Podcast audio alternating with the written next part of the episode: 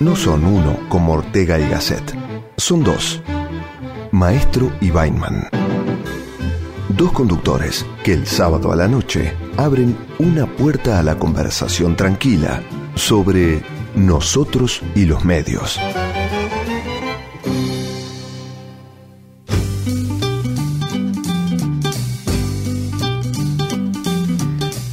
Muy buenas noches, otro sábado eh, reunidos con ustedes para conversar acerca de los medios de comunicación, de los contenidos y eh, en esta oportunidad tenemos dos invitados que tienen mucho que ver en cuanto a sus funciones, a que los contenidos lleguen a las, a las audiencias de no solamente de la Argentina, sino que del mundo. Pero de ellos eh, vamos a hablar dentro de un ratito.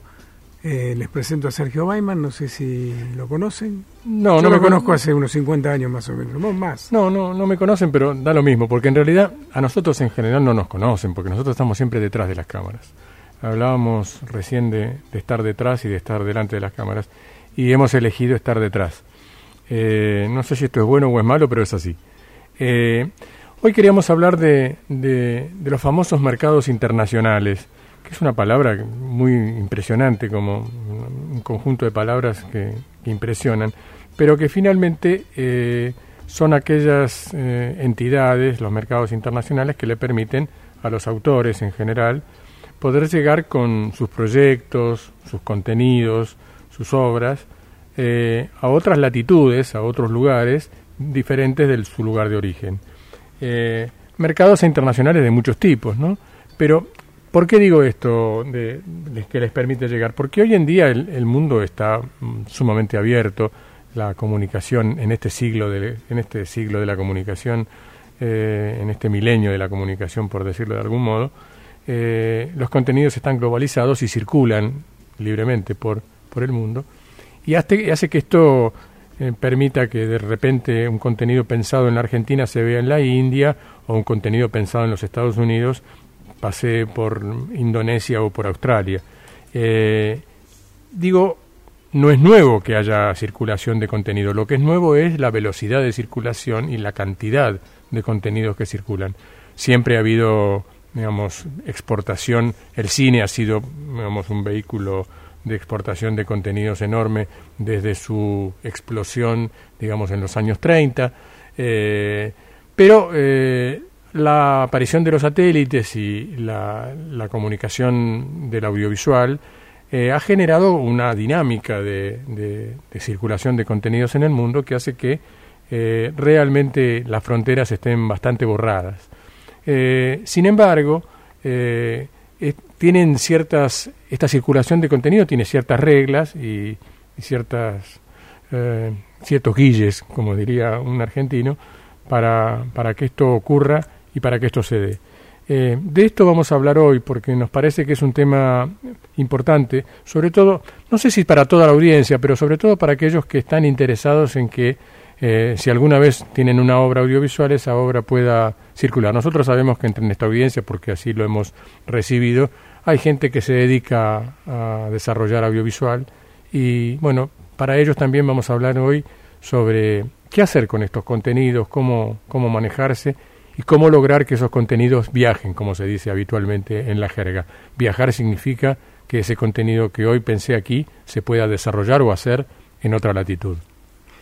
Eh, hoy día podemos tomar como ejemplo el furor que han generado en el mundo las novelas, las telenovelas turcas, donde este, nadie iba a imaginar que una telenovela de, de esa región del mundo iba a, a llegar a, a, tantos países de Latinoamérica y a, a digamos, eh, invadir de alguna forma con sus historias, sus tradiciones, sus paisajes, eh, otras regiones. Eh, en alguna oportunidad la telenovela argentina tuvo esa fortuna de llegar a todas partes del mundo. Y así es como, por ejemplo, en Israel se empezó a hablar el español a partir de las telenovelas interpretadas por Gustavo Bermúdez y Andrea del Boca. este, entre tantas otras historias de otros tantos. O como Natalia Oreiro se convirtió en un ídolo este, para los rusos eh, que, que la adoraban como en algún momento habían adorado a Lolita Torres en la época de oro del cine, este, cuando sus películas llegaban a la, en ese momento Unión Soviética, también ocurrió con Natalia a partir de sus novelas. O Nini Marshall en México, o Verónica Castro en Argentina, en fin. Eh, estos contenidos no viajan porque si no es que un día los personajes o las historias deciden recorrer el mundo, sino que hay figuras importantes que se ocupan, algunos muy profesionales como nuestros invitados de hoy, otros más o menos, que este, se ocupan justamente de hacer conocerlos, eh, que estudian los mercados, que saben lo que busca el público, que saben lo que buscan las, las este, compañías televisoras o, de contenidos en general, y que a eso van en que cada momento que visitan estos mercados y, y todo el año están insistiendo y golpeando las puertas para eh, ser recibidos y, y tener este, la oportunidad de eh, que esos contenidos nacionales lleguen a otras partes del mundo. De esto vamos a hablar hoy, estamos hablando y vamos a seguir hablando. Eh, primero vamos a hacer una pequeña pausa musical y después de eso vamos a presentar a nuestros invitados.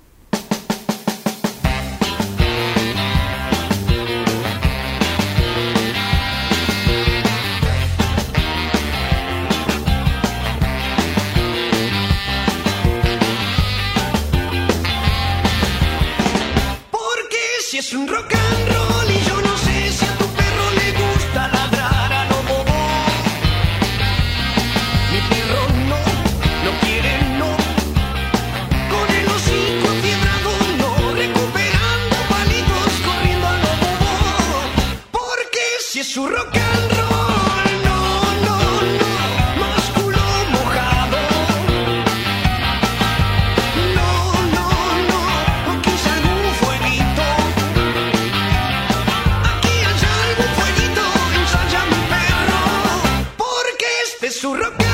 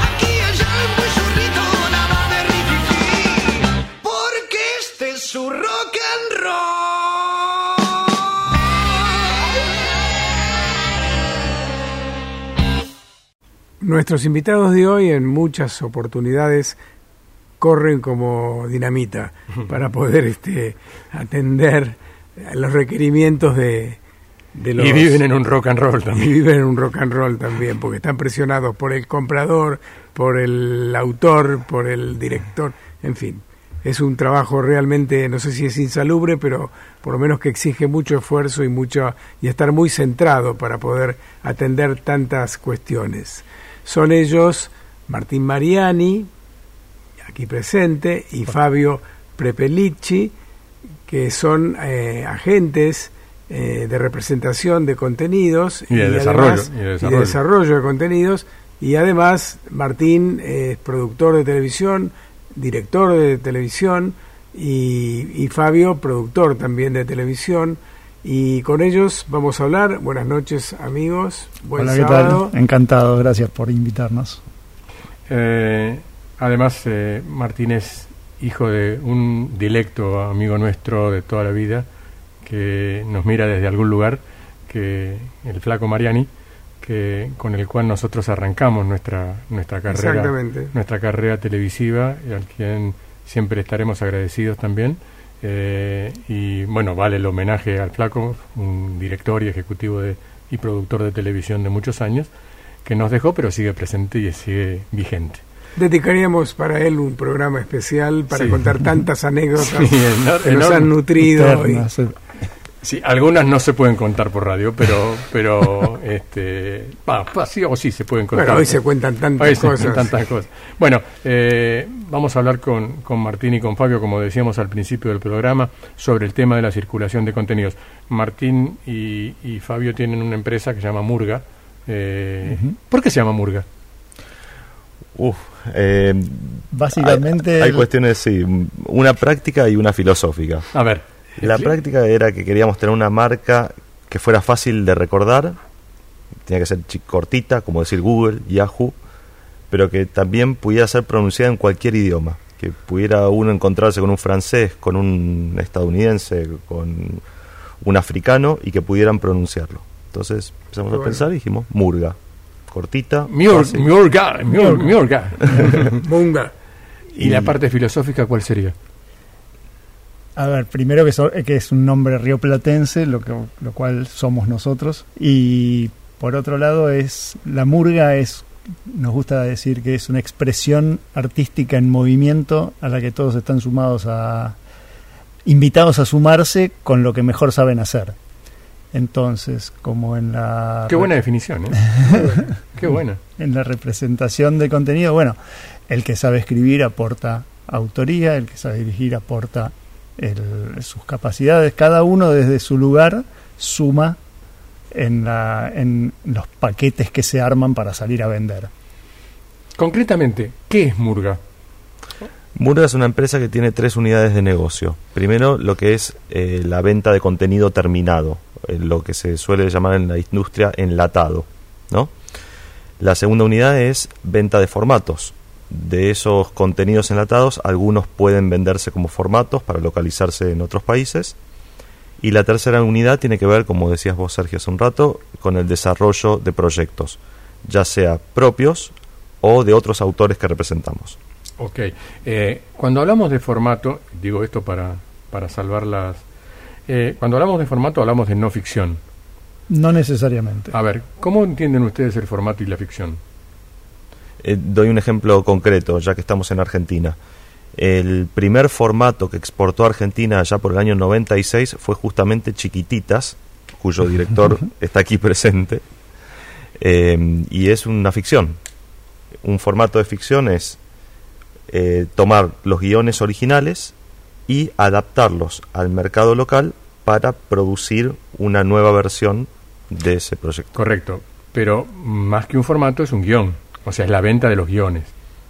Pero eso incluye también la cuestión estética, la, Sí, Claro. el casting, ¿no? Exacto. En el caso de una ficción, te puede incluir hasta la planta escenográfica, eh, el diseño de vestuario, hasta los planes de grabación incluso.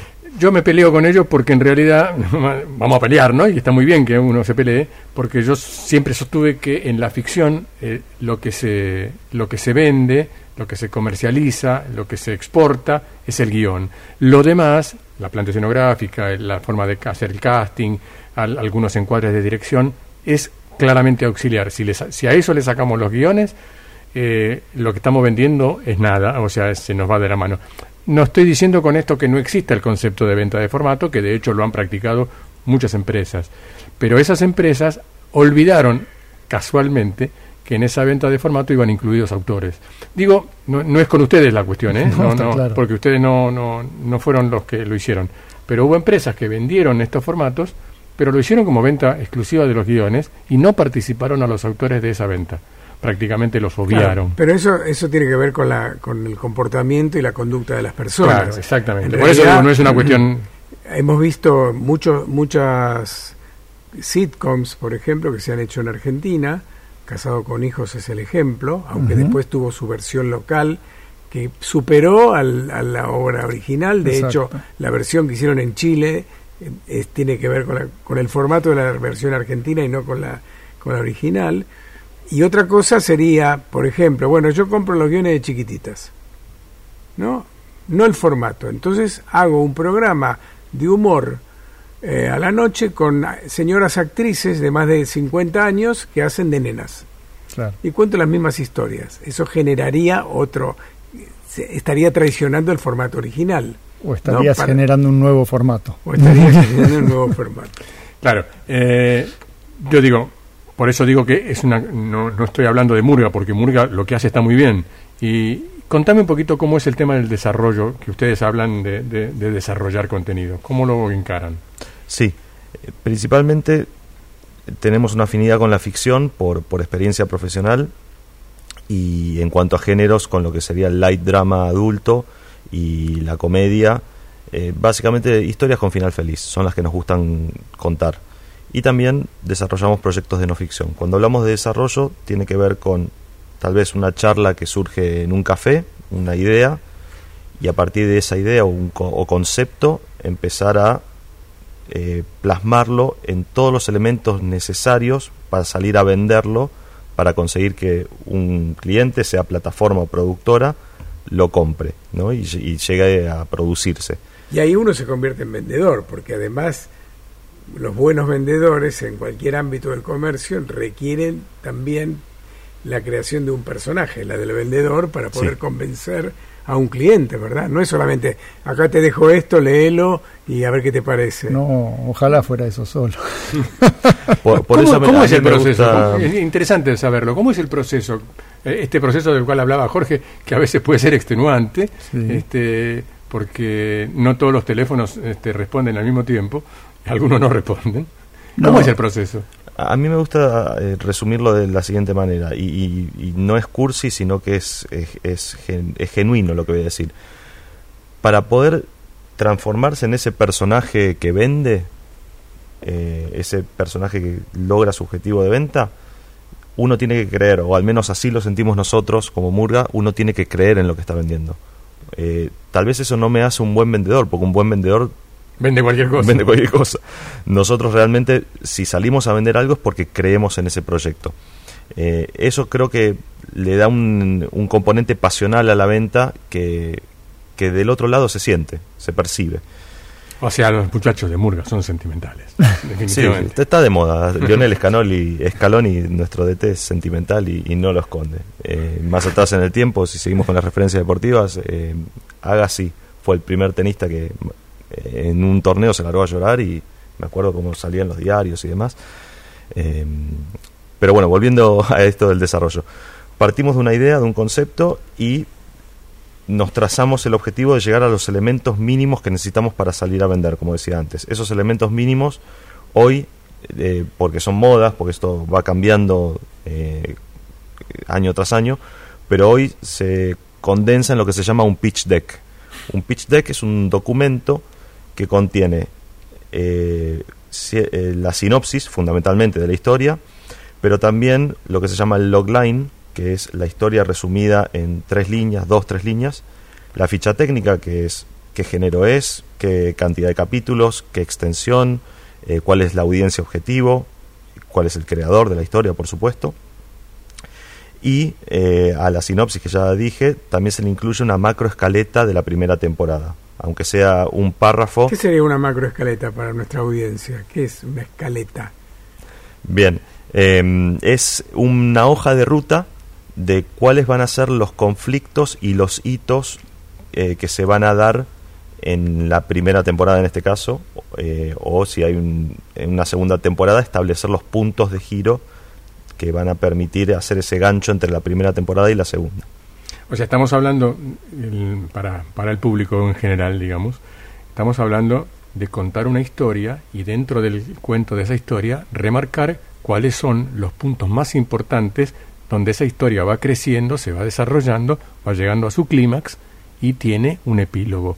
Eh, estos puntos son los que no deben faltar en esta macroescaleta a la cual hacía referencia Fabio recién, que es de alguna manera lo que le va a mostrar al supuesto comprador qué es lo que está comprando, qué historia está comprando, de qué se trata, de qué va y cómo se contará. Martín, Fabio, eh, ¿ustedes creen que obviamente lo hay por el paso del tiempo, pero el cambio fue muy brusco en cuanto a la presentación de un proyecto, el desarrollo, digo, en, otros tiempos, en los tiempos cuando nosotros éramos muy niños eh, y empezamos a dedicarnos a esto, vos decías, mira, esta es una historia de amor de una chica que viene del campo y un muchacho que es el dueño de la casa donde la chica va a trabajar, y bueno, está el la, novia del muchacho, que es de una familia rica, la familia del muchacho está venida menos, hay que casarla, no sé, todo eso.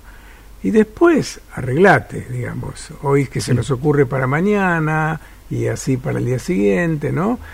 Y, y, eso tenía un encanto de alguna forma, obviamente cambió todo.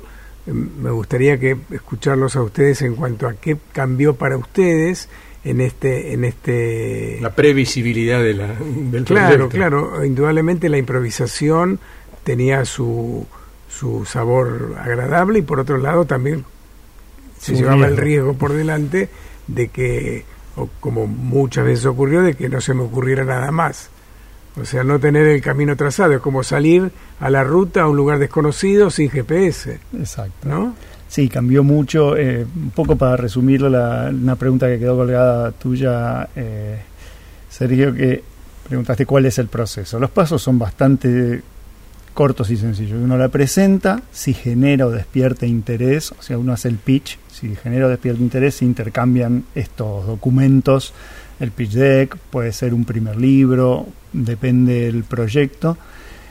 Y después viene las áridas regiones del seguimiento, que es cuando la pelota queda del lado del comprador y uno tiene que hacerle el seguimiento para ver si los comités lo analizaron, cuál fue la devolución que tienen, si hay una manera de hacer algún tipo de ajuste en el caso de que no encaje perfectamente con los intereses y qué sé yo, y después entrar, si Dios quiere, en la fase contractual, que es ponerse de acuerdo en las condiciones, para recién finalmente pasar a una posible producción.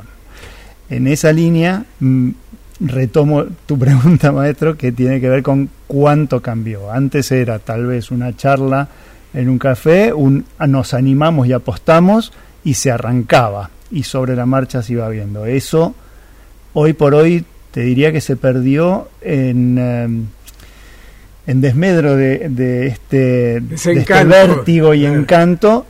Y también la vuelta del público que uno tenía, ¿no? Para, en función de eso, ir, ir ajustando. Lo que pasa que hoy el, las empresas se han vuelto corporaciones, entonces las decisiones no se toman en una mesa de café, sino que son procesos internos dentro de la compañía que tienen que tener el ok de diferentes áreas y entonces todo eso hace que se depure o se muchas veces se deforme la idea original a algo que sí se adapte a lo que se está buscando en tanto y en cuanto no se sacrifique el alma o el espíritu del proyecto. Pero todo ese proceso que se hace largo eh, le quita el vértigo o el o se intenta minimizar el riesgo. Lo que pasa que al, a los hechos nos, nos remitimos, nadie tiene la fórmula del éxito, entonces por más que uno busque reducir los riesgos, en el medio audiovisual es algo que nunca se va a poder. Es intangible, no, es una ciencia exacta. Y... El medio audiovisual es riesgo puro. Total. O sea, lo que uno apuesta y un favorito que paga dos pesos, como se dice habitualmente, puede ser un estruendoso fracaso y aquello que fue hecho porque, digamos, porque no había más tiempo y se hizo así nomás, termina siendo un rotundo éxito. Entonces, eh, nosotros tenemos en, nuestros separadores radiales de este negocio nadie sabe nada. Saber en cuanto a esos saberes, al saber científico me refiero. Uno puede buscar, como decía Martín recién, acotar los riesgos, achicarlos, pero eliminar el riesgo en esto es absolutamente imposible. O sea, ¿cómo hace para cómo hace una compañía para decir esto no va a funcionar o esto va a funcionar? Hay aproximaciones. esto que decía Jorge y que a lo cual hacía referencia Martín recién de otras épocas, también tenía que ver con que las decisiones las tomaba una persona, o a lo sumo dos.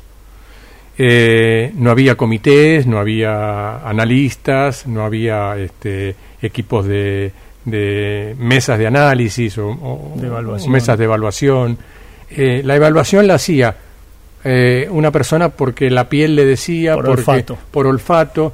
eh, uno de ellos, eh, eh, el, el padre de Martín, definitivamente integraba los, los del olfato, este, él hacía referencia siempre a eso, eh, y tomaban la decisión, les iba bien o les iba mal. Eh, se jugaban y detrás de ellos no había nada.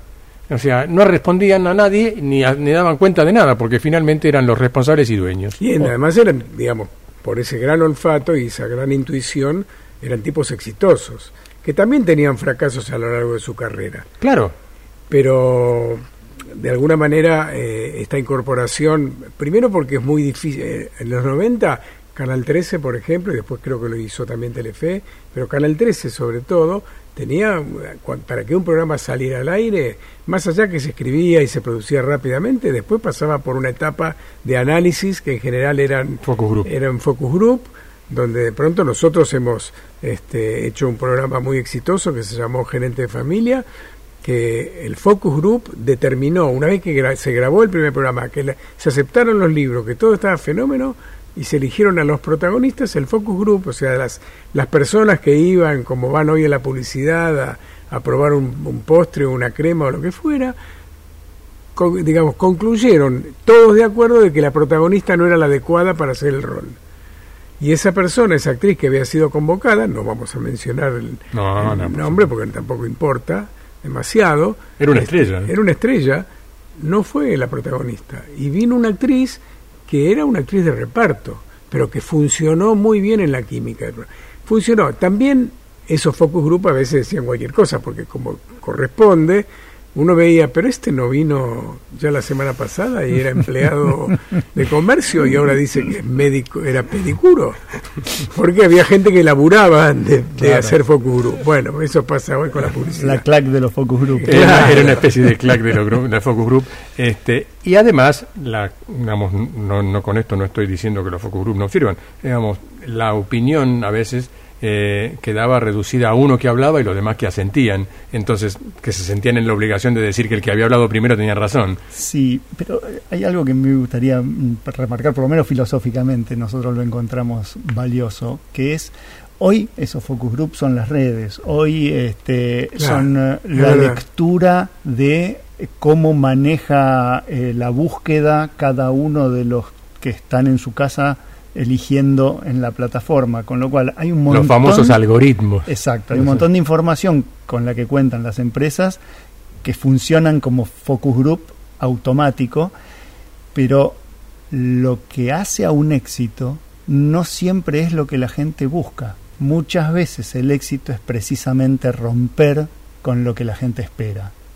Claro, porque además el éxito es lo que no buscaban. Exacto. La sorpresa de lo que no buscaban. ¿Cómo saber lo que no buscan cuando uno sabe lo que buscan, pero no lo que no buscan? Entonces, este, ahí también tiene que ver con decisiones que son, que son empresarias y que de algún modo este, vamos a, a seguir analizando en, en un ratito nomás porque Esto- sí, eh, quería decir para recordarlos que estamos con Martín Mariani y Fabio Perpelinci, eh, líderes de una empresa eh, que se llama Murga y que se ocupa de ser de- se ocupa de, de ser agente de representación de contenidos y de desarrollo audiovisuales. Eh, estamos con ellos luego de la tanda. exactamente.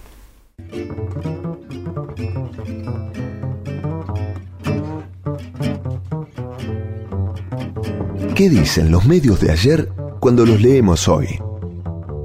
Nosotros y los medios. Una manera tan estéril como crucial de revisar el pasado.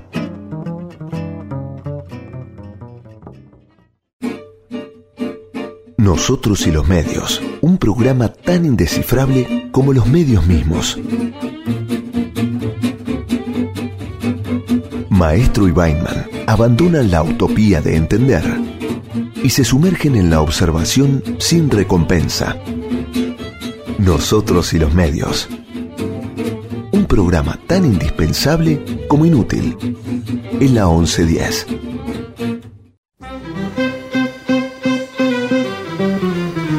Bueno, inútil, vamos a ver si es inútil o no es inútil, porque estamos con Martín Mariani y Fabio Preperici, los dueños y responsables de, de la empresa Murga, que es una empresa que se ocupa de eh, desarrollo y comercialización de contenidos en los mercados internacionales. Eh, esto que suena enorme, este, es un trabajo enorme, realmente debo decir que, que los conozco hace muchos años y sé que a veces viajan colgados en los aviones este, de un lugar al otro tratando de que los contenidos viajen junto con ellos.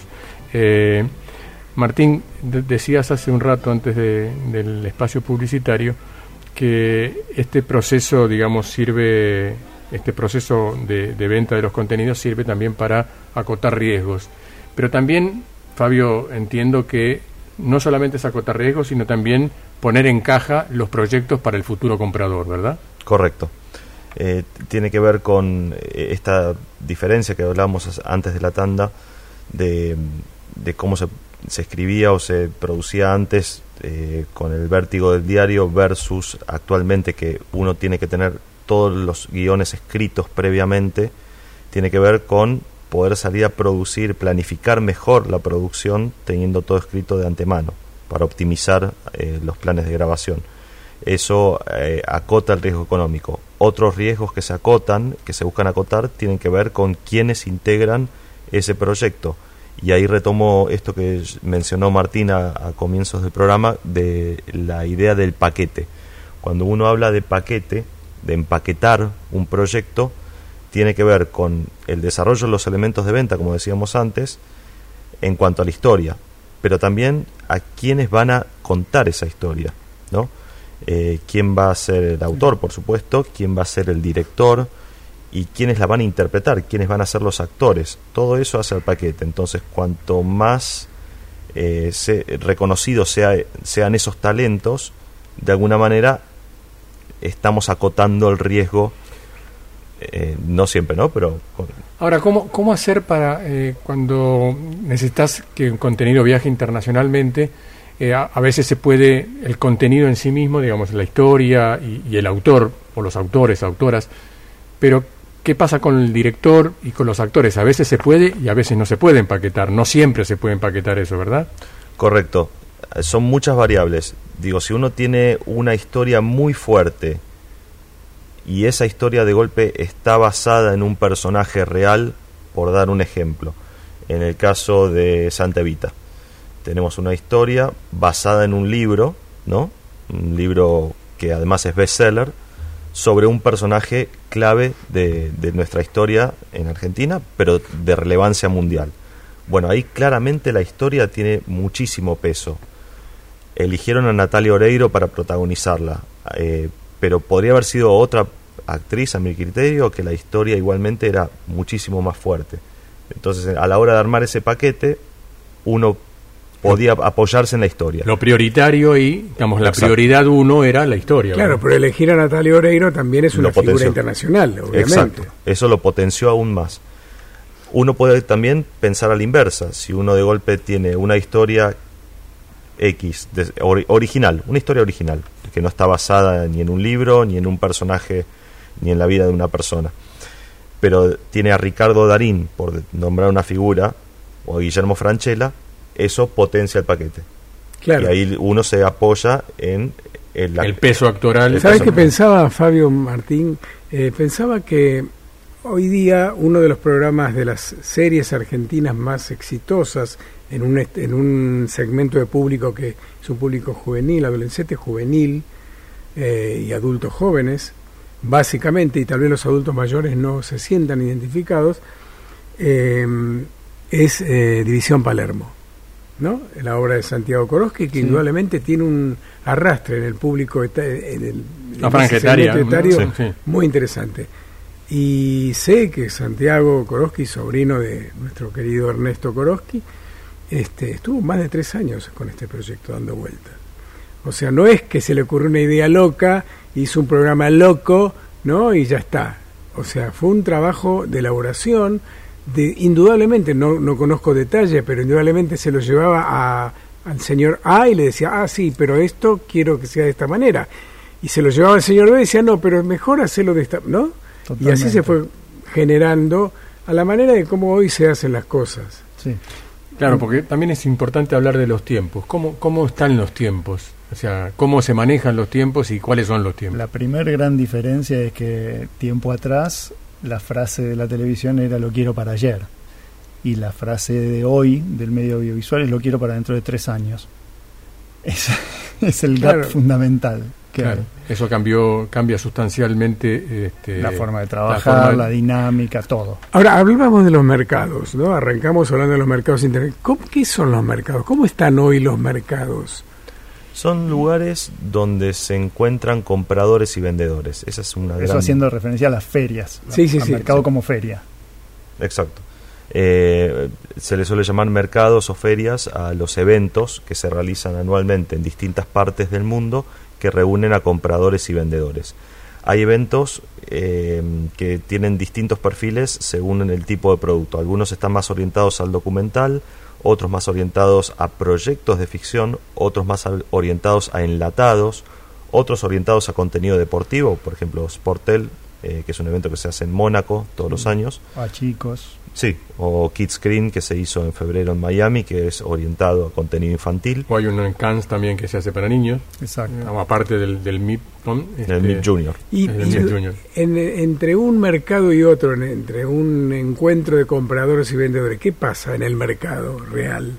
El mercado o la feria es el lugar donde uno digamos donde genera y estrecha vínculos. Exacto, los compradores y vendedores van en, dispuestos a presentar y recibir proyectos. Es ese momento que se genera donde no existe otra cosa que eso, que hablar de proyectos o de contenidos enlatados. O sea, como ronda de negocios, las famosas rondas de negocios. Sí, según el mercado o según el evento, eh, pueden ser reuniones que se programan con anterioridad, una agenda, eh, y se, se realizan en, una, en un pabellón con mesas dispuestas especialmente para eso, u otros eventos donde los mismos organizadores facilitan la conexión eh, a través de un algoritmo donde uno rellena un cuestionario sobre qué es lo que tiene para ofrecer y de la, del otro lado del comprador, ese comprador... ¿Qué es lo que viene a buscar? ¿Qué es lo que viene a buscar?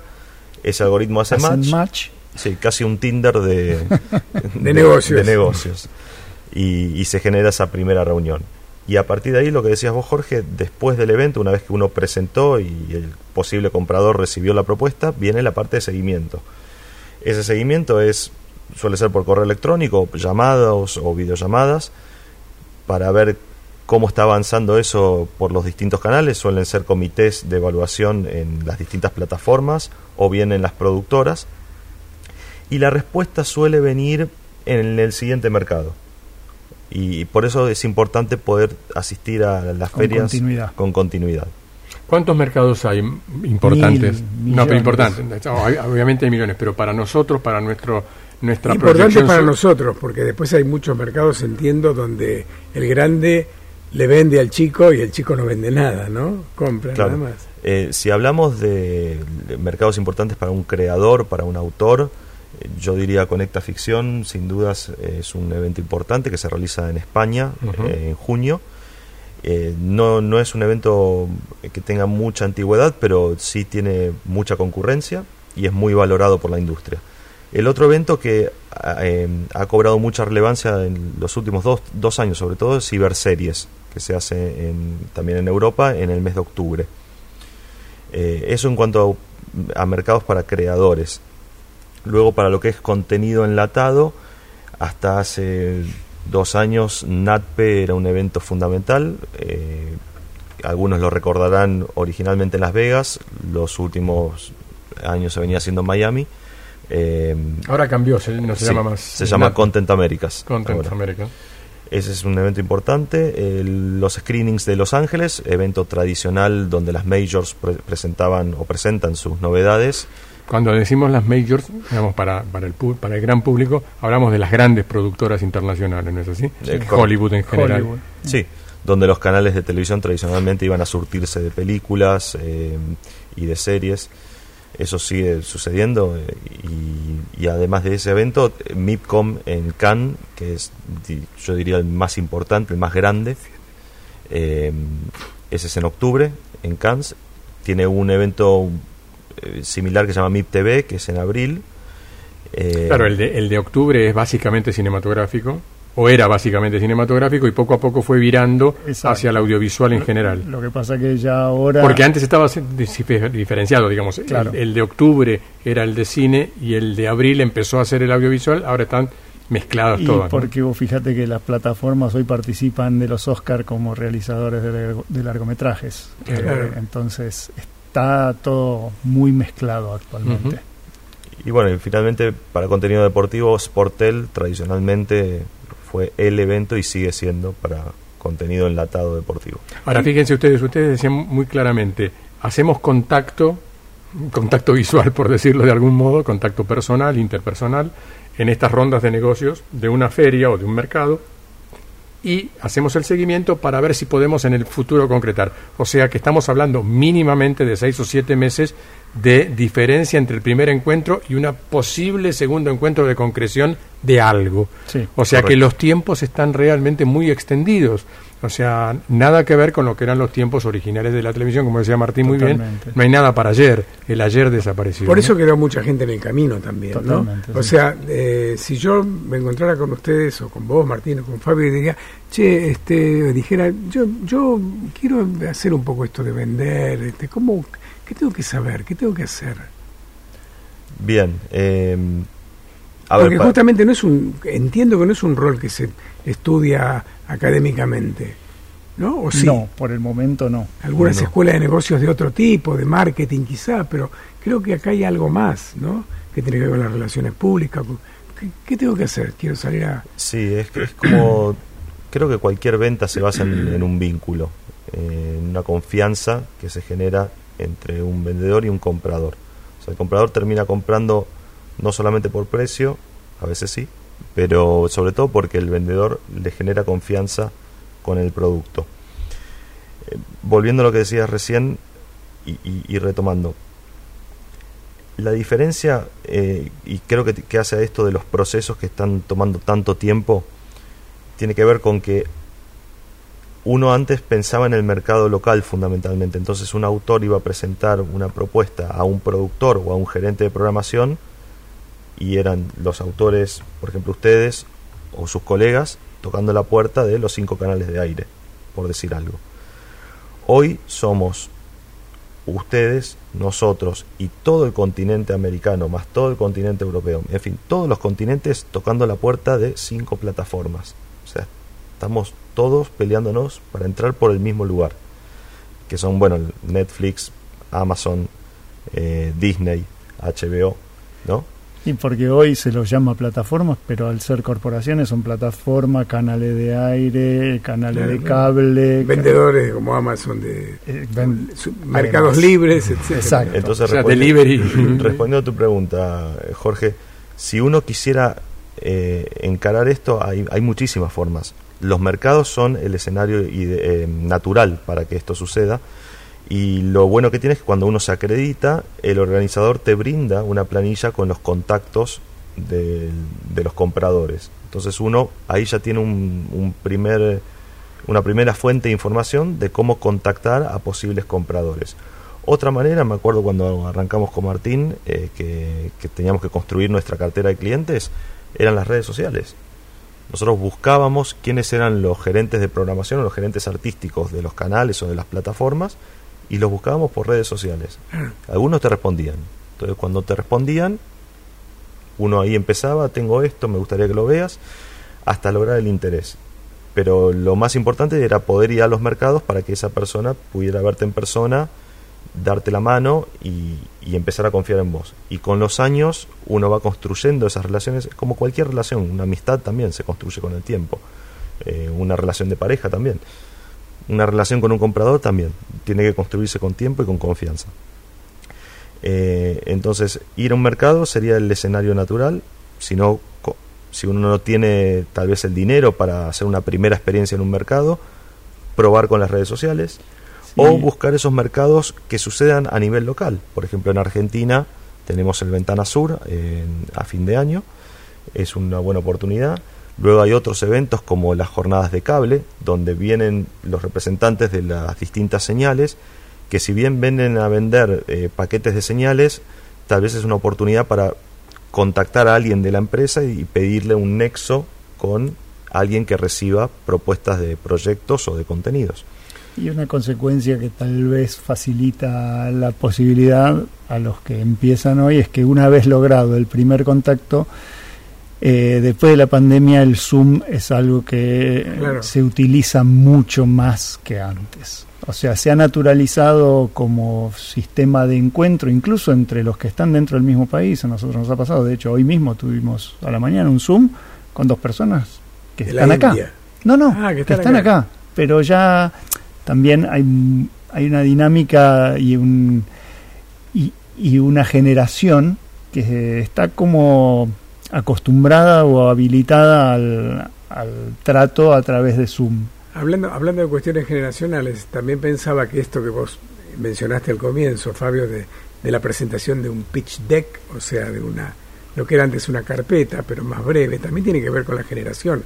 Hoy día es muy difícil que alguien lea 200 páginas de, un, una, Biblia. novela original de una Biblia. O de una Biblia, digamos. Antes ser lo más sintético posible, que eso no significa que, ah, me encantó, pero seguimos reuniéndonos, seguimos viendo. De hecho, ese pitch deck hoy tiene que tener un look and feel, tiene que tener un diseño gráfico, el mood, exacto, que, que te que de alguna manera te transmita el espíritu de, cómo se va a ver la, serie, ¿no? O sea que la, la, ventaja está en ser diseñador gráfico, además. no solamente eso, porque por ejemplo uno que a nosotros nos marcó una diferencia fue un proyecto que nos acercaron de España, eh, que era una comedia. Y la verdad es que la forma en la que estaba armado el, el pitch deck, eh, vos lo leías y te transmitía cómo era ese humor, que es una de las cosas más difíciles de transmitir, el humor, porque el drama todos lloramos por lo mismo, pero no todos nos reímos de lo mismo, entonces siempre con la comedia es como más difícil que entiendan cuál es el tono de la comedia o cuál es la forma en la que se va a llevar adelante esa comedia. Y la fórmula que había diseñado este autor, porque era una, presentación desarrollada por un autor, eh, te transmitía eso, era brillante la forma, metiendo este, dentro de la, mm, de la presentación eh, diálogos de escenas que representaban cómo se relacionaban dos personajes, chats de WhatsApp, eh, distintas cosas que vos lo ibas leyendo y ibas escuchando hablar a los personajes sin tener un libro enfrente. Claro, lo que pasa es no es solo diseño. Ese autor lo tenía muy claro. Exacto. Tenía muy, muy claro qué era lo que quería contar y cómo, ¿no? Hay una anécdota que anda dando vueltas por ahí que es que dice que Marlon Brando para lograr su rol de Don Corleone este, fue vestido de Don Corleone, ¿no? Y que eso le permitió eh, que lo vean como que lo vean como Corleone. Y por ahí otra anécdota creo que era un productor que vendió la Lola que fue vestido de mujer, claro. a, la, mesa de negocios. O sea el impacto que produce cualquier vendedor en, otros en otros negocios acá que la representación la dramatización es importante hace necesaria ¿no? yo creo que de cualquier modo eh, me parece que a esta altura de, de la soirée como diríamos, eh, es real que no se puede salir a vender sin tener algo sólido detrás eh, a, la hora de tener la formación y la experiencia. Sí, el expertise por un lado y lo que vas a el contenido en y el contenido en sí. Bueno, es lo que dijo Fabio. En nuestro caso, no sabemos vender lo que no nos gusta.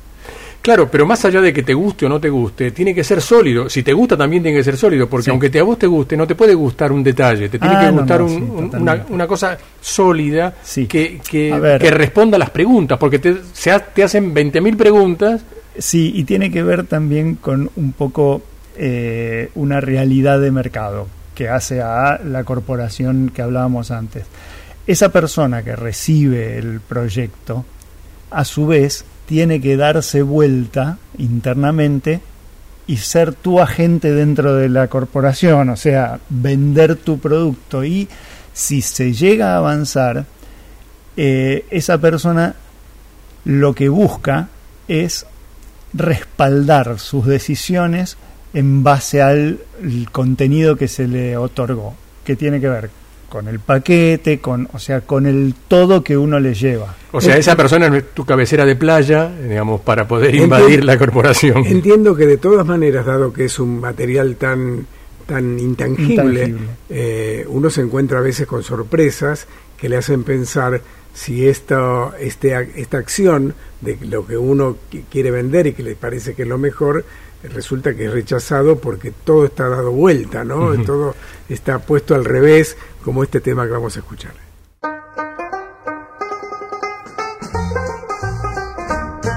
Me dijeron que en el reino del revés nada el pájaro y vuela el pez, que los gatos no hacen miau y dicen yes porque estudian mucho inglés.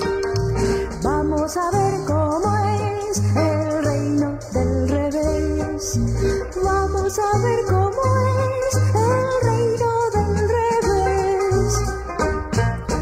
dijeron que en el reino del revés nadie baila con los pies que un ladrón es vigilante y otro es juez y que dos y dos son tres.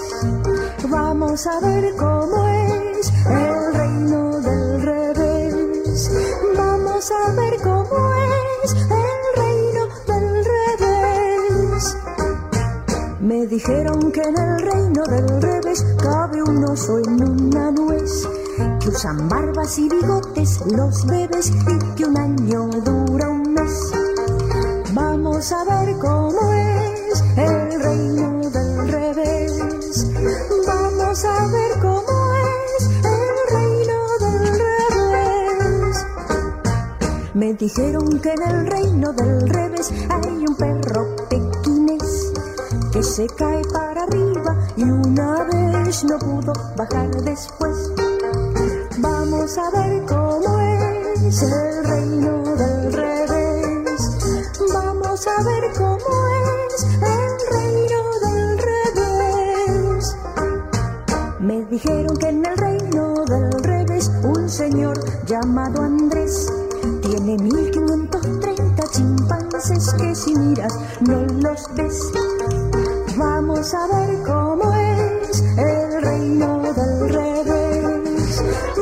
A ver cómo es el reino del revés. Me dijeron que en el reino del revés una araña y un cien pies van montados al palacio del marqués en caballos de ajedrez. Vamos a ver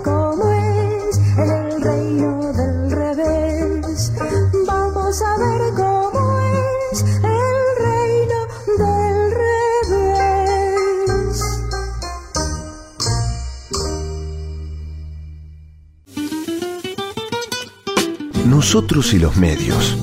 Un programa cuyo principal objetivo es entender de qué trata el programa.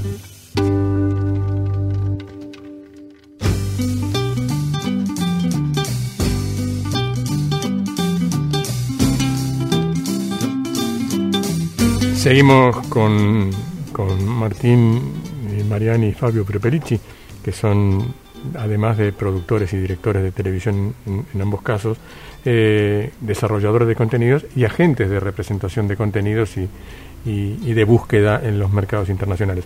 Eh, decíamos recién que hay un tema que no podemos obviar acerca de que no es fácil convencer a un comprador, a un posible comprador, porque no es un comprador el que compra, sino que en general son empresas, corporaciones, algunas empresas muy grandes, que a su vez tienen que convencer, el que, el que está convencido o aparentemente convencido, tiene que convencer al resto de sus compañeros, compañeros de los comités de evaluación o compañeros en, en el nivel ejecutivo, digamos, el nivel de decisión. El problema son los niveles de decisión, ¿no es así? Sí, a ver, uno suele tener una puerta de entrada nacional, siempre las grandes, ya sea Amazon, Netflix, HBO, suelen tener su puerta de entrada a nivel país, al menos en los mercados más importantes, estamos hablando de México, Brasil, Argentina, Colombia, tienen su puerta local. una vez que uno atraviesa esa puerta, esa persona va a recepcionar el proyecto, pero esa persona no es la que decide, eso se eleva a nivel regional. Y dentro del nivel regional está dividido por áreas también, por ficción, no ficción, a veces incluso con subdivisiones dentro de la ficción, lo que es contenido familiar e infantil por un lado, lo que es contenido adulto y dramático por otro. O sea, resumiendo, está atomizado en ese sentido, digamos, es un montón de gente. Ahora, ¿la gente está tomando riesgos, Martín? El punto es que el, riesgo los pone en riesgo de alguna manera. Entonces, eh, este olfato del que hablábamos antes eh, está repartido entre muchos y es, eh, es muy difícil eh, inventar el iPhone todos los días. Eh, o sea, la verdad es que todo creador cree que tiene el, el contenido que hace la diferencia. Y lo cierto es que hay, como dijo Fabio antes, hay millones de personas presentando contenido en muy pocas ventanas. Entonces, en esa selección que tienen que hacer, prima la seguridad sobre el riesgo para las apuestas. ¿Por qué? Porque además, al ser corporaciones, lo cierto es que responden a ciertas ganancias que tienen que generar. El, romanticismo del riesgo es algo que eh, sistemáticamente va demostrando que sigue vigente porque aquellos que alguna vez asumieron un riesgo inconscientemente y la pegaron son los que tal vez hoy están manejando las empresas. Y si no, que aprendan de Steve Jobs, ¿no? Digamos, hablando de tomar riesgos. Bueno, eh, la verdad que seguiríamos hablando toda la noche con, con Fabio y con Martín de, de, este tema que no solamente nos apasiona, sino que nos ocupa. Nosotros también somos creadores y también buscamos que nuestros contenidos viajen. Eh, han sido ustedes realmente más que claros, más que explícitos y más que generosos con todo lo que nos han eh, contado. Una, verdadera clase, ¿no? Sí, sí, han dado una verdadera clase acerca de, cómo es esto de, meterse en los mercados internacionales. Esperemos que, la gente que haya escuchado este programa tenga una idea bastante acabada de, cómo es esto, porque tanto Fabio como Martín se los han puesto en negro sobre blanco. Eh, gracias a los dos por haber compartido esta noche de sábado con nosotros. Eh, y esperemos volver a tenerlos pronto para, para seguir hablando de esto de los mercados Gracias a ustedes y cuando quieran. Un placer, gracias. Eh, y al público le decimos que, como siempre, este programa no sirve para nada, pero miren qué entretenido que fue, ¿eh? realmente, miren de todo lo que hablamos. Chao, hasta el sábado. Hasta el próximo sábado. Nosotros y los medios, el programa de Maestro Ibaiman. Sábados, 23 horas, por la 1110.